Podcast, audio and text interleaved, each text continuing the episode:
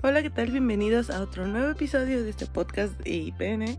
Y bueno, este es el último capítulo de la serie de Éramos felices y no lo sabíamos. Disculpen ustedes un poco por la tardanza en subirlo para aquellos que sí están siguiendo episodio por episodio.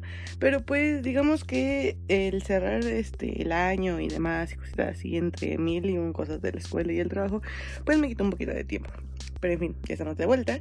Y este, para cerrar este bloque, digámoslo así, y para darles como que una probadita de lo que va a venir, pues vamos a empezar ahora con temas más um, interesantes. les dejaré para que queden pendientes y pues espero que les guste. Vamos a empezar a traer pues a otras personas que hagan el podcast conmigo y pues así hacer como un tipo de debate y espero que pues Igual estén interactuando por Facebook por si tienen alguna duda o pregunta que quieran que se grabe, pues ahí la estaremos leyendo, ¿ok? Bueno, pues este episodio va a ser como que recapitular todo aquello que no, que me decía yo creo que a lo mejor un podcast para estar un poquito más profundo del tema, pero pues digamos que no salieron tantas cosas, entonces decidí resumir todo esto en uno solo al final. Y bueno, vaya que, que sí salieron bastantes cosas al tema. Vaya, ¿qué les puedo decir? Entre tantas de esas, pues yo creo que una de ellas fueron como que los dulces que antes comíamos y de la nada desaparecieron. Entre ellos creo que el que más puedo destacar algo así, sin duda alguna, fue... Había un dulce que se llamaba Milky Way Pero no era el chocolate Milky Way que actualmente conocemos que era relleno como cajeta o algo así como un tipo sneaker, sino que era un Milky Way que era un tipo como Duvalin. Aquellos que son de los noventas me van a entender a qué me refiero. Era un pues sí, era un Milky Way, no sé, era un tipo Duvalín, pero no se comía con cuchara, sino que se partía por la mitad. Es que es medio extraño de entender.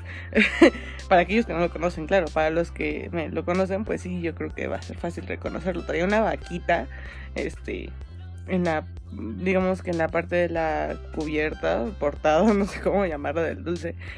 Y este era como de leche con chocolate o algo así. Bueno, era vainilla con chocolate o algo así. Entonces se partía por la mitad y por lo menos, pues sí, digamos que por la mitad salían este lo que era pues ahora sí que el dulce. Estaba muy rico, la verdad. ojalá lo volvieran a producir. Era de mis dulces favoritos, no me acuerdo ni qué compañía lo hacía. Pero estaba muy, muy chido. Cuando todo en ese entonces todavía costaban los chetos 2.50 o 3.50 máximo, no 8 pesos como ahorita y así, entonces era bastante chido. Y así. Bueno, creo que ese dulce era como que el favorito. No sé si ustedes lo llegaron a probar, pero realmente me gustaba bastante. Otro de los dulces que a lo mejor no era tanto dulce, si lo queremos ver así, eran los famosos panitos. Estos los hacía la Wonder. No sé por qué lo dejaron de producir si estaban tan buenos. Resulta que estos panitos son como la versión original de lo último que intentaron hacer o que vi que, o sea, lo último que vi que era más o menos parecido, pero la neta no se parecía en nada, era lo, un como envase chiquito o portátil de Nutella que traía palitos de, básicamente eran de pan y pues como que los untabas en el chocolate y, esto pues obviamente era como que el dulce, ¿no? Palitos con pan. ¿Qué palitos con pan? palitos con chocolate, lo siento. y este y era hacer el dulce, pero bueno, eso fue el último que vi, hace como unos tres años aproximadamente, ahorita no desconozco si siga produciendo, pero digamos que la versión original era, porque después creo que salió, saca también Nutella, Nutella no, este, los que hacen la Nusita, no sé si es la misma compañía de Nutella o algo así, desconozco. También intentó hacer esa versión, pero fracasó. Y también creo que Bimbo sacó unos de chocolatenito, no recuerdo bien. Pero ninguno se comparan obviamente a, estos que se llamaban panitos. Resulta que era una cajita cuadrada en la cual traía como una división, así como los nachos que venden en el cine, en la cual venía chocolate. Bueno, los originales eran de chocolate después creo que sacaron unos como de fresa y otros eran como de, creo que cacahuate, no recuerdo, que fueron como edición especial. Todavía hasta que será unos 8 años aproximadamente, creo que fue los últimos que comí. Ay, ya se escucha bastante viejo, pero sí. todos los llegaban a vender en la tienda, ya no tanto, pero sí, y eran bastante ricos, porque costaban como 10 pesos, la verdad no recuerdo. Pero, o sea, eran fabulosos porque eran como, no, 8 palitos de, de, pan y traían el aderezo de chocolate y luego hasta te acababas el, el, el, los palitos y te quedaba chocolate y estaba tan rico eso. Pero en serio, estaban, estaban muy, muy ricos. Esos, esos mm, sí lo podemos ver como un dulce. Estaban muy, muy buenos. Y pues la verdad me gustaban bastante. Yo no sé por qué los dejaron de producir. Creo que voy a hacer una petición en change.org para que para a Wonder para que regresen esos panitos. Porque creo que las demás marcas que lo hicieron. Y yo creo que el jefe se va a enojar porque pues ahí anda trabajando por en la competencia. Y pues, este pero pues sí, o sea, sería muy bueno que regresaran, la verdad. La neta me gustaban un chingo, no sé por qué los dejaron de producir. Y digo, a pesar de que ya soy alguien, un joven adulto, porque pues realmente no me considero un adulto tal cual, ¿no? Pero ve, eh. Este, digo, yo lo seguiría consumiendo, igual que en los Milky Way. O sea, los dulces no tienen edad, yo supongo, pero bueno, esa es otra historia.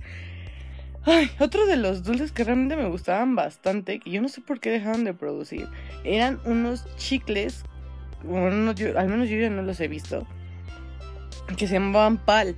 Y eran unas como eh, prismas hexagonales. Ay, sofisticado.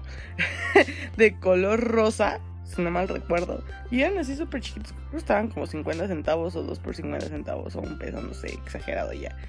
Y estaban muy chidos, realmente. O sea, hacías este, bombas chidas. A mí me gustan hacer muchas este, bombas de, de, chicle. Y así hay gente que le molesta bastante. Pero pues no sé, me agradaba. Y pues eran muy chidos. Y estaban, pues, este, digamos que, um, um, pues sí, estaban muy de onda. y demás. Otros también que igual desaparecieron, al menos yo no he visto, eran, hacían antes como joyería, si lo quieren ver así que eran pulseras, anillos no, pulseras y collares de dulce, eran como, pues sí, roditas de dulce, no, no sé cómo llamarla, y traían, lo, si los collares o las pulseras, traían como unos dijes que eran de luna o de círculo o estrella o así, diferentes formas y demás. Y pues ya te los ibas comiendo y ya hasta el final quedaba el puro resortito y pues ya lo tirabas, ¿no? Pero ya, bueno, había más que me mandaron en el Twitter y así, pero creo que esos fueron como que los más este, representativos, por decirlo de alguna manera. Y estaban muy chidos. Si alguno de ustedes se acuerda de otro que también dijera wow o algo así, pues me gustaría que lo comentaran al Twitter, ya, ya lo saben. Y si no, lo menciono ahorita y lo menciono al final del programa, bueno, del podcast. Este es en Twitter, estamos como arroba podcastipn. Y pues ahí, este, igual, digo, ahorita no he publicado nada porque pues no había hecho podcast.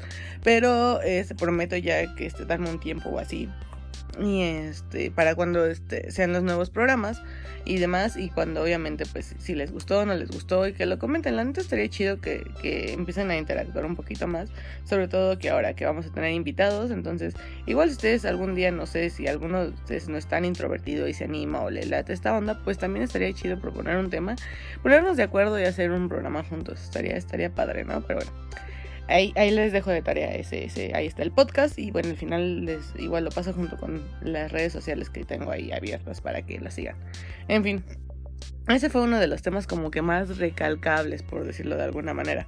Ahora, otro de los este, puntos que también fueron como, no tanto de la infancia, bueno, éramos felices y no lo sabíamos, para todos aquellos hubo, digamos que intentos, no, no, no fueron intentos fallidos, la neta estuvieron muy, muy chidos, de eventos que eran como una región 4 del Vive Latino. Yo sé que hay mucha banda que, le, que no le late el Vive Latino por X o Y razón, porque se volvieron un mainstream muy, muy fresas, muy acá y así, y hay que oso que el, Vive Latino es para pura gente en acá. La neta no, la neta está bien chido, yo no sé, pero bueno, cada quien y su juzgar, ¿no? Ya todos se sienten bien white chickens y solo puro del Corona Capital para arriba, pero pues igual ya también todo el mundo va al Corona Capital, entonces no es como que sea tan, tan fashion o algo así. Ya son puros EDC y demás y eso. Pero la gente que realmente se forjó desde pequeños para realmente la realidad que es, pues realmente, o sea, es cultura mexicana, no, no bueno, no es que, ¿cómo lo podría decir? Cultura urbana, si lo quieren ver así de que viene desde raíz del chopo y así. Déjense de fresadas por amor de Dios, o sea. Ay, pero bueno, en fin, ya no voy a entrar. Les digo, es mi punto de vista y espero que sea un poco respetable también tengo amigos que son muy fresas y así y demás, y luego les digo así como de, ay, oso al chopo, y es como, ay, güey, oso el chopo, güey, y así como de, güey, güey, ¿a poco tú no ibas en la secu? Yo en la secundaria, bueno, no en la secundaria, porque en la secundaria todavía no dejaban salir tanto, creo que la prepa, mínimo unas dos veces al mes, bueno, cada sábado obviamente iba al chopo, pero bueno, esa es otra historia, cuando solía ser emo y así, pero en fin. Regresando al tema, estos festivales de música desaparecieron sin razón alguna. Bueno, no, si tuvieron realmente una razón alguna y lamento informar lo que fue culpa de, de mi municipio querido y adorado.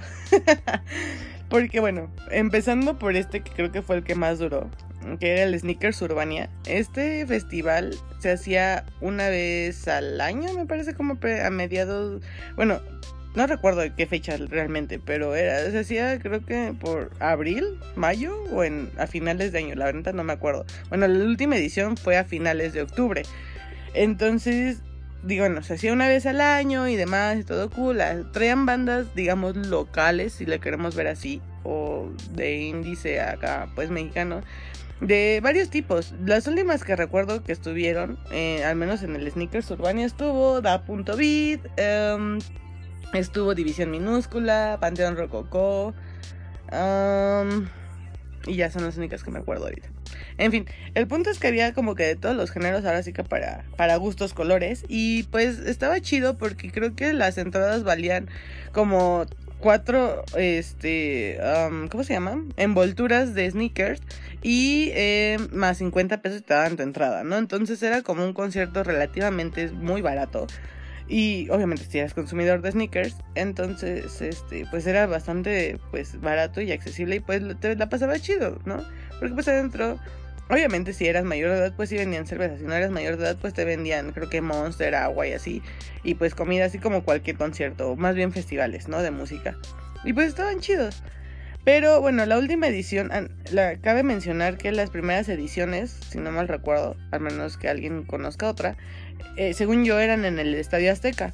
Pero por falta de presupuesto, después ya no podían solventar la instalación del Estadio Azteca y fue que lo decidieron llevar al Tecnológico de Catepec. Y esa fue la última edición. Creo que fue en 2013. Y pues nada. Entonces, ya después de ser el 2013, eh, bueno, pues digamos que um, se dio un portazo hasta donde yo entendí. Al final, pues la gente toda, bueno, sí, la gente ya bien desconectada y demás, pues terminó dañando las instalaciones tanto del metro de Catepec como parte de, como con parte de este, del metro diga, del metro del tecnológico de Catepec y pues las autoridades este, optaron por ya no eh, pues sí, ya no hacer, realizar esta, esta edición del festival, vaya. Entonces, pues bueno, esa fue una. Otra de los festivales que también se hacían, que era digamos algo parecido a esto, era el Corona Fest. El Corona Fest tuvo como que diversas instalaciones, si lo vemos así, porque el Corona Fest se daba también en varias playas mexicanas, en lo que era Acapulco, Puerto Vallarta y en Veracruz, hasta donde yo me acuerdo. Entonces, este, hacían conciertos o llevaban bandas pues sí, a, ver si en las casas de la playa llevaban como 3, 4 bandas y así, pero el fuerte era igual en el tecnológico de Catepec. Este se llevaba a cabo a mediados de año, bueno, no es cierto, como a principios, como abril, mayo, algo así, marzo. Y entonces eh, se llevaban y se hacían varias bandas y demás y era lo que este lo que hacía igual básicamente que el igual que el Sneakers Urbania. Entonces llevaban varias bandas y estos hacían canjes por medio, bueno, hasta donde yo recuerdo, era comprar un cartón de cerveza modelo y entonces este te lo canjeaban, bueno, dependiendo, no sé, habían varias promociones. El punto es que comprabas una promoción y te daban igual un boleto o dos boletos y ya. Entonces eso era lo que, pues básicamente era tu canje a tu boleto y demás. Y ya, y después pues obviamente había revendedores, pero pues los revendían bastante baratos, entre 50 y 100 pesos. Y pues igual eran bandas, digamos, locales, si lo vemos así, bueno, del índice mexicano, vaya. E igual, División Minúscula, Enjambre, Partión Rococó, El Gran Silencio, eh, Plastilina Mosh, que fueron de los últimos que estuvieron igual.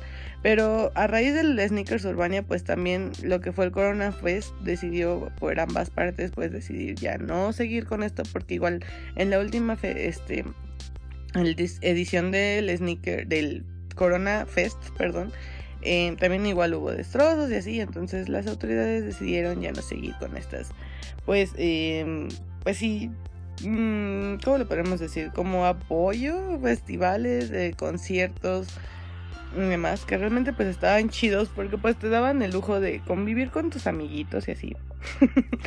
y pues ver a tus bandas favoritas, bueno, a la gente que le gusta obviamente la música en español, ¿no? Porque pues obviamente no traían, no era tanto el presupuesto como traer a bandas de talla, pues digamos, internacional tipo Interpol o Arctic Monkeys o The Strokes o algo así, ¿no?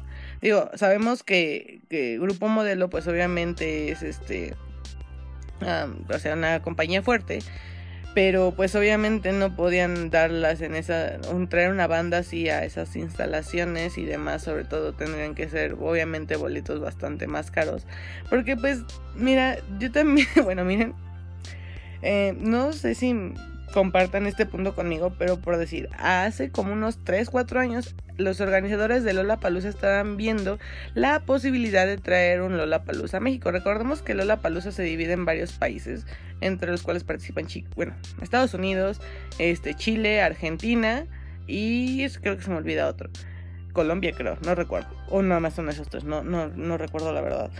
Eh, porque pues son festivales realmente masivos, o sea, no ni siquiera el Corona Capital se le acerca, ni el Vive Latino obviamente, que son como que los más reconocidos de aquí, ni Machaca Fest, ni este, ni Pal Norte, o sea, nada. Realmente este, Lola Palusa es un festival que se lleva a cabo dos fines de semana, o sea, durante 15 días este, porque son carteles enormes y realmente las bandas, o sea, creo que todas las bandas o la mayoría de las bandas que están ahí, bueno, que se presentan en cada edición, pues son ya headliners de otros festivales un poco más pequeños, como lo que son Corona Capital o algo así, ¿no?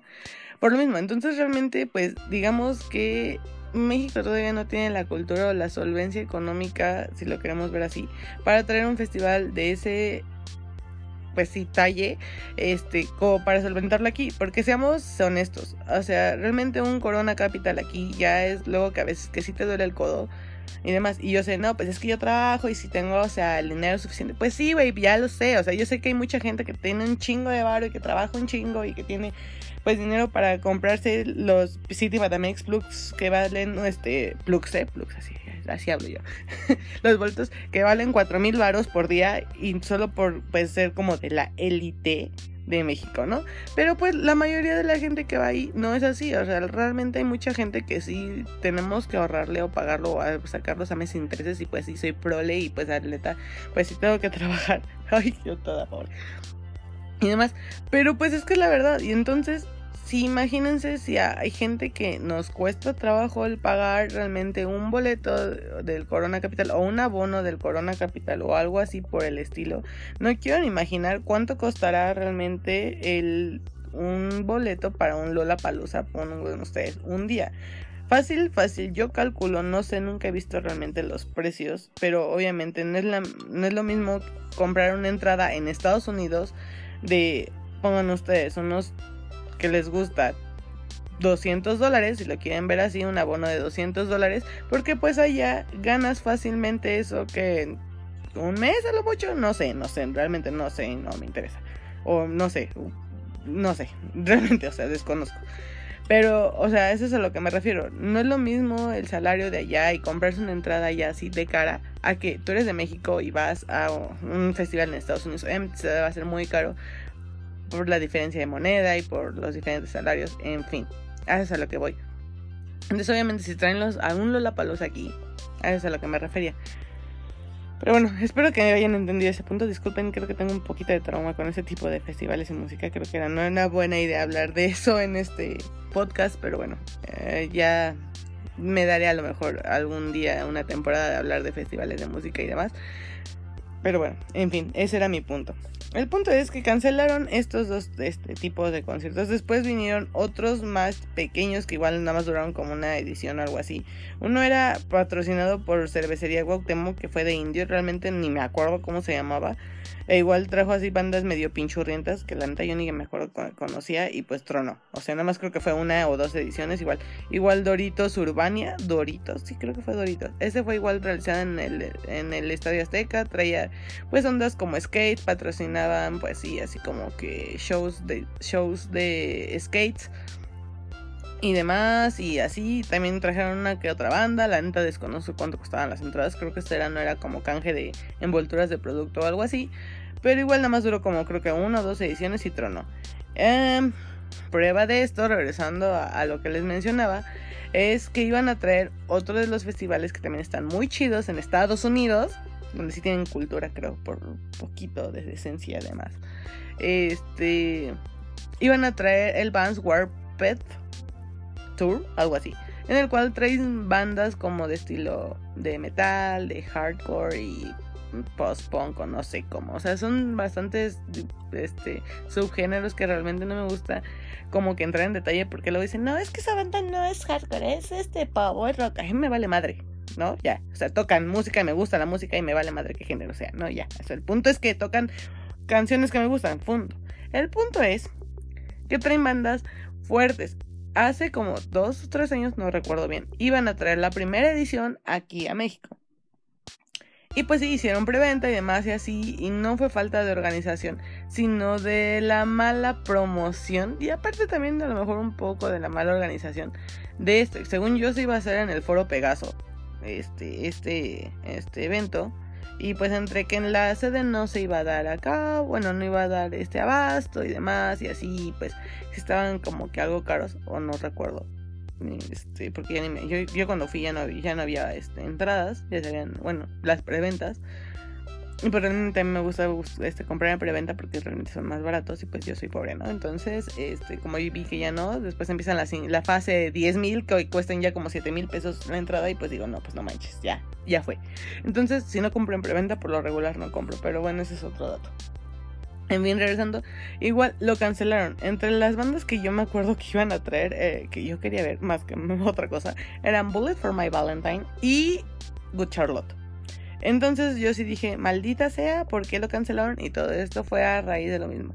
Entonces, esas son de las razones por las cuales no se hacen, no se realizan, pues, eventos así. Otras de igual que pues recordarán y para aquellos que pues escuchen este podcast en 100 años, pues apenas fue la edición de no sé qué festival de metal la verdad no recuerdo, este, en el cual hicieron destrozos y sí fue una mala organización también.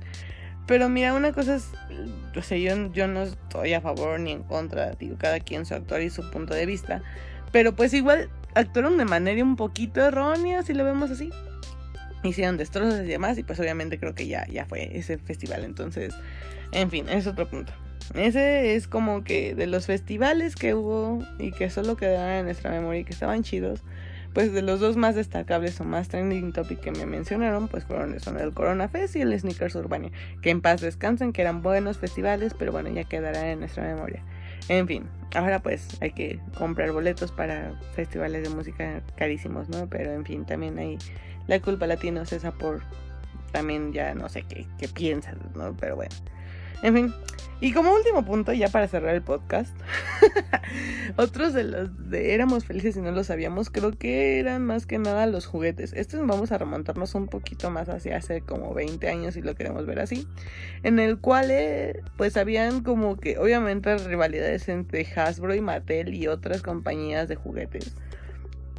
Este, pero creo que de las más marcas, bueno, MGA, que es la marca de Bratz, es por donde voy a empezar también. Pues obviamente entra, creo que también es de Hasbro, no recuerdo la verdad, no sé ni cómo estén aliadas las compañías de juguetes, pero pues muchos recordarán, o bueno, las chavitas, jóvenes adultas como yo, que había una rivalidad, si lo queremos ver así, bastante marcada entre MGA y Mattel, porque MGA había sacado lo que eran las Bratz Y también creo que otra compañía, no sé cuál, había sacado Diva Star, que también murió, no se acuerdan. No sé si llegaron o si tienen hermanas, primas o algo así, los chicos me entenderán. Y si son niñas, pues obviamente sé que se acuerdan de estas este, monas.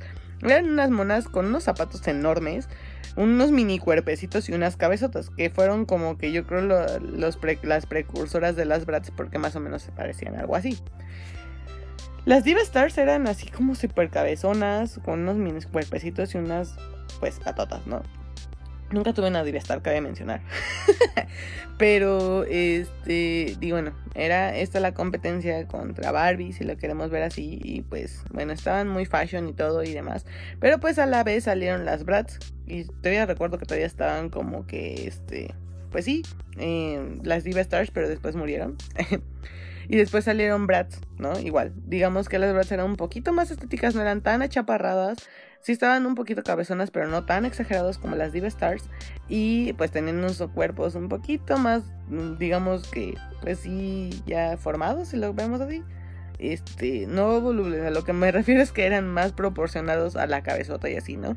Y pues unos, a lo mejor piezotes, ¿no? No eran tan exagerados, la verdad, los, zapatos de las Bratz, a comparación de las Diva Stars, como les menciono, pero pues estaban ahí. Y las otras eran las Maicin. Las Maicin, digamos que eran como unas Barbies, pero más fashion, más no sé, como fresonas, vaya, porque teníamos la imagen de Barbie como de Barbie doctora, Barbie dentista, Barbie sabe el mundo, Barbie ingeniera, Barbie, ah, porque ahorita hay Barbie de todo, ¿no? Entonces también estaban Barbie y demás, ¿no? Entonces las Maicin eran como que solo se dedicaban a hacer fashion, como tipo las Kardashian. no sé, yo creo vivían de su marca o algo así. El punto es que por decir, o eran del Team Bratz o del Team Mycene o del Team Divestars, pero las Divestars eran como que las que no valían porque pues se murieron rápidamente, ¿no? Entonces al final en la contienda nada más quedaron Bratz y Mycene, ¿no? Y pues las Mycene decían, bueno, las que les gustaban las Mycene decían, es que a mí no me gustan las Bratz porque están cabezonas y no sé qué y bla, bla, bla. Y las que les gustaban las Bratz decían, no, es que las Mycene este, tienen caras de drogadictas. Y la neta es que sí. Disculpen, yo era Team Bratz. Entonces, este, pues sí, yo decía, ay no, pinches muñecas Y la neta es que nunca tuve una Maicin. O sea, siempre me, me gustaban las Bratz. Hasta la fecha todavía tengo Bratz. No, este, que ya, no sé, yo creo que las tengo que donar. Pero bueno, esa es otra historia. Esas eran como que de las rivalidades. Y para los hombres había otro tipo de rivalidades igual. Estaban los Action Man por un lado y los Max Steel por el otro.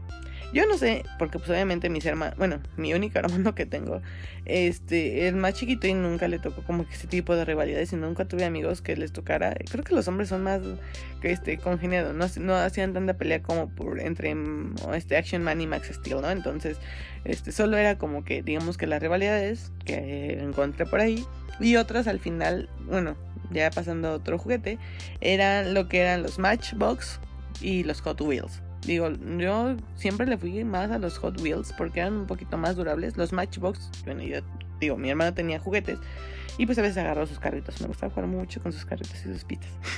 Pero los Matchbox apenas si les soplabas y ya se morían, o sea, se les zapaba una llanta así. Yo de, ay, qué pedo, pinches juguetes, este, de papel. Entonces siempre como que así fue, la veneta, sí preferí más, este, los Hot Wheels y estaban chidos. Pero a la vez también salió después Cars y sacaron, creo que era de Hot Wheels igual, la verdad no recuerdo. Pero eh, salió Hot Wheels, bueno, salió la línea de carros de, de, Cars. Y estaba bien chido porque todos los personajes estaban en colección y estaban hermosos, o sea, la neta. Y pues estaban muy, muy bonitos, ¿no? Y ya. Y bueno, esos son como que los juguetes más recordables, por decirlo así. También hubo más, obviamente. Pero bueno, no son como que los más relevantes para aquellos que se acuerdan y así y demás. Y bueno, de entre las colecciones o juegos de galletas canjeables que Gamesa nos hacía tragar galletas a lo estúpido para buscar el cupón canjeable. Bueno, dije este, bueno, esto fue de Bimbo, ¿no? También, que la competencia.